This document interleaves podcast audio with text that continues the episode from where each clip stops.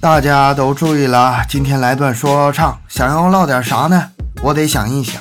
主播两年受到批评一直都挺多，但是最近越来越严重，那话都没法说。首先第一个事儿呢，就是口音问题。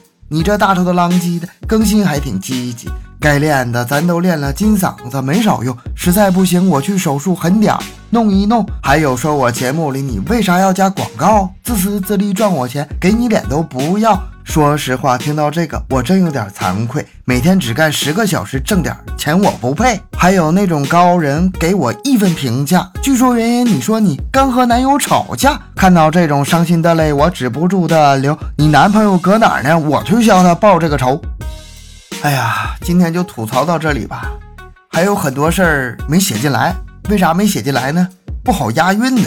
说归说，闹归闹，以上都是开玩笑。谦虚的主播才有可能越来讲的越好。你们的批评让我不断思考。小东在这里感谢所有听友的帮助。